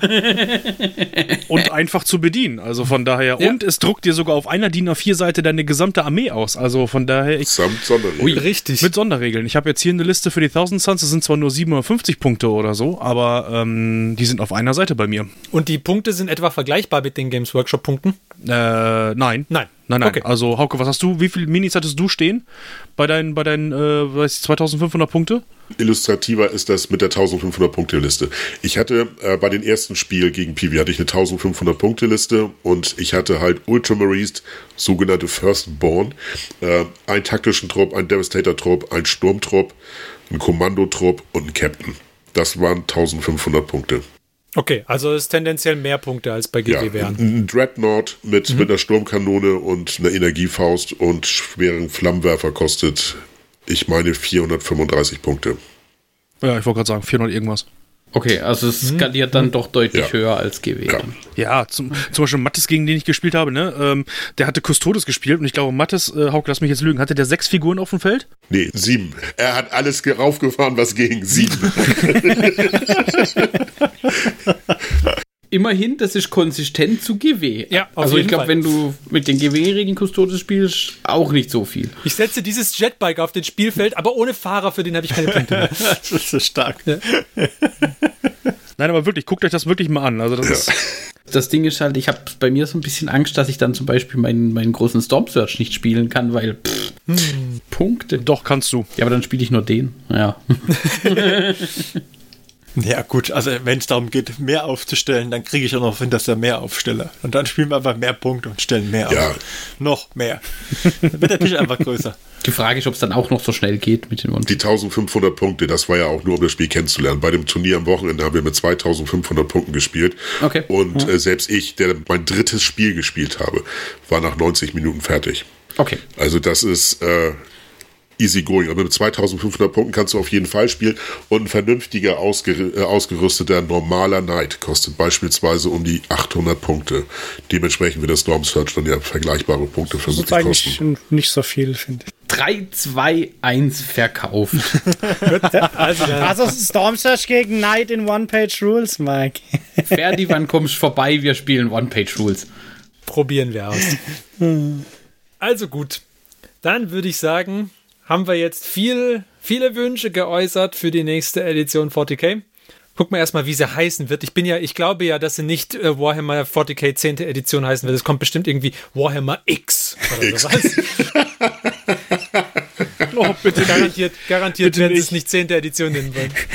Die letzte Generation, ey. Die letzte Edition ist es. Ja, die letzte Edition Warhammer, die du jemals brauchen wirst. Also, Und dann kommt X2 oder was? Und X3 und. Ja, klar. also ich wäre für Warhammer X und sie machen ein Intro-Video mit Exhibit dann oder so. Ja, ja, ja. X Exhibit, das kennen die hippen Kids von heute noch. Das ist ja interessant. Yo, Doug, we heard you like additions, so we put an addition in your addition. Oh Gott. Und ich fand The Old World fand ich schon scheiße, aber das ist eine andere Geschichte. Ja, ich, ich sehe schon, also da, da müssen wir auf jeden Fall, sobald die Edition draußen ist oder sobald die Old World kommt, müssen wir uns nochmal treffen. Dann können wir mal diskutieren, was daran alles doof ist. ähm, Äh, können wir auch mal eine Folge machen, wo wir darüber diskutieren, warum die Boarding Patrol Boxen so viel besser sind als die Combat Patrol Boxen? können wir auch noch machen. Das ist ja furchtbar, wie, wie, wie viel pervers, wie viel besser die sind. Oh ja, bitte Unglaublich. machen, höre ich mir an. Habe ich nämlich äh, Interesse dran, ja? Okay.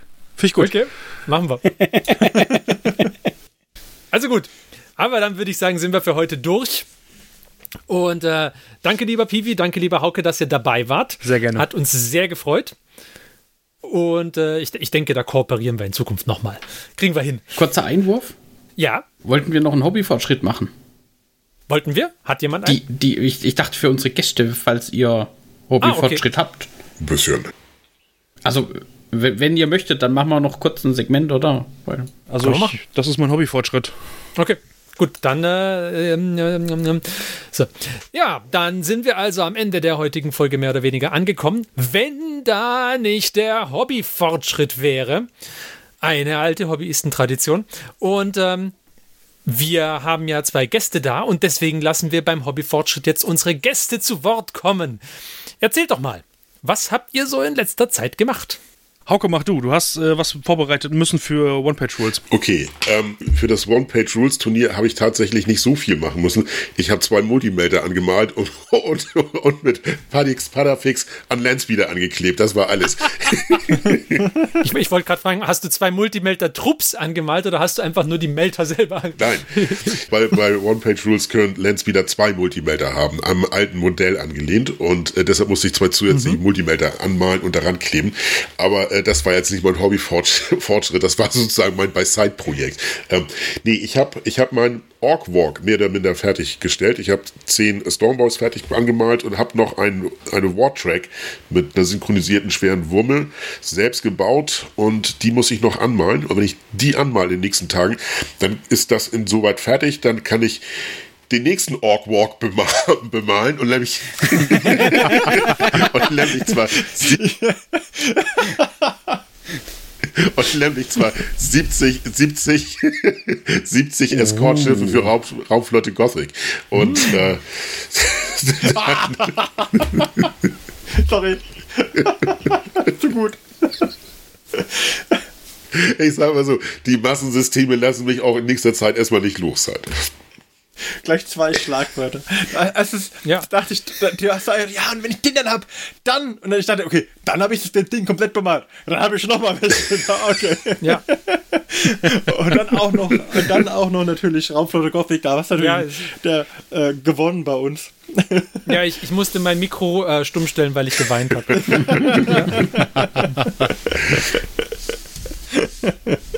Aber cool, sehr cool.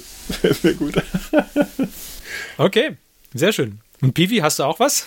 Ähm, ja, also ich habe mir äh, so ein paar Krater gedruckt, ähm, hier auf meinem FDM-Drucker, für unser Spiel am 17.03., wo Hauke und Phil dann nämlich und andere dann hier nach Bramsche kommen zum, zum One-Page-Rules zocken. Ähm, Bilder findet ihr natürlich dann auch bei uns äh, in den sozialen Netzen. Und ich habe dort ganz viele TT Combat äh, Gothic Ruins, habe ich dann äh, schön erstmal äh, fertig grundiert und dann Farbe aufgetupft und was weiß ich nicht was. Und jetzt hoffe ich, dass ich diese Woche noch die Krater fertig kriege. Ähm, und dann würde ich sagen, ist unser Spielfeld erstmal äh, spielfertig. Und dann widme ich mich mal irgendwie ganz vielen Miniaturen, die mich die ganze Zeit ganz, ganz böse angucken, weil sie nur grau grundiert sind. Gibt's ja gar nicht. Oh, brother, which chapter are we? Grey Knights. Ich habe schon Angst, dass sie mir nachts irgendwie auf die Bettdecke kommen hier oder so. Das, ähm, Man weiß nie. Toy Story für den geneigten äh, Warhammer-Spieler eher uncool. ja, da würde ich aufpassen. Gut. So, aber dann sind wir jetzt so ganz wirklich am Ende angekommen. Also nochmal vielen lieben Dank an euch, dass ihr heute mit dabei wart, Pivi und Hauke. Wir hoffen, wir hören uns bald mal wieder. Und auch euch, liebe Hörer, vielen Dank, dass ihr heute wieder mit dabei wart. Wir wünschen euch viel Spaß beim Hobby in nächster Zeit und wir sind spätestens in einem Monat wieder da. Und bis dahin sagen wir Tschüss. Wir waren der Martin. Der Johannes. Der Marc. und ich, der Ferdi. Macht's gut. Tschüss. Tschüss. Ciao, ciao. Tschüss.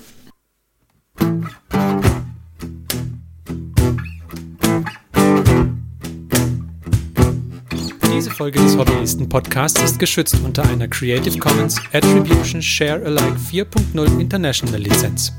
Wenn ihr die Hobbyisten kontaktieren möchtet, besucht uns auf Twitter unter twitter.com slash diehobbyisten, besucht uns auf Facebook unter facebook.com slash diehobbyisten oder schreibt uns eine E-Mail an info at diehobbyisten.net.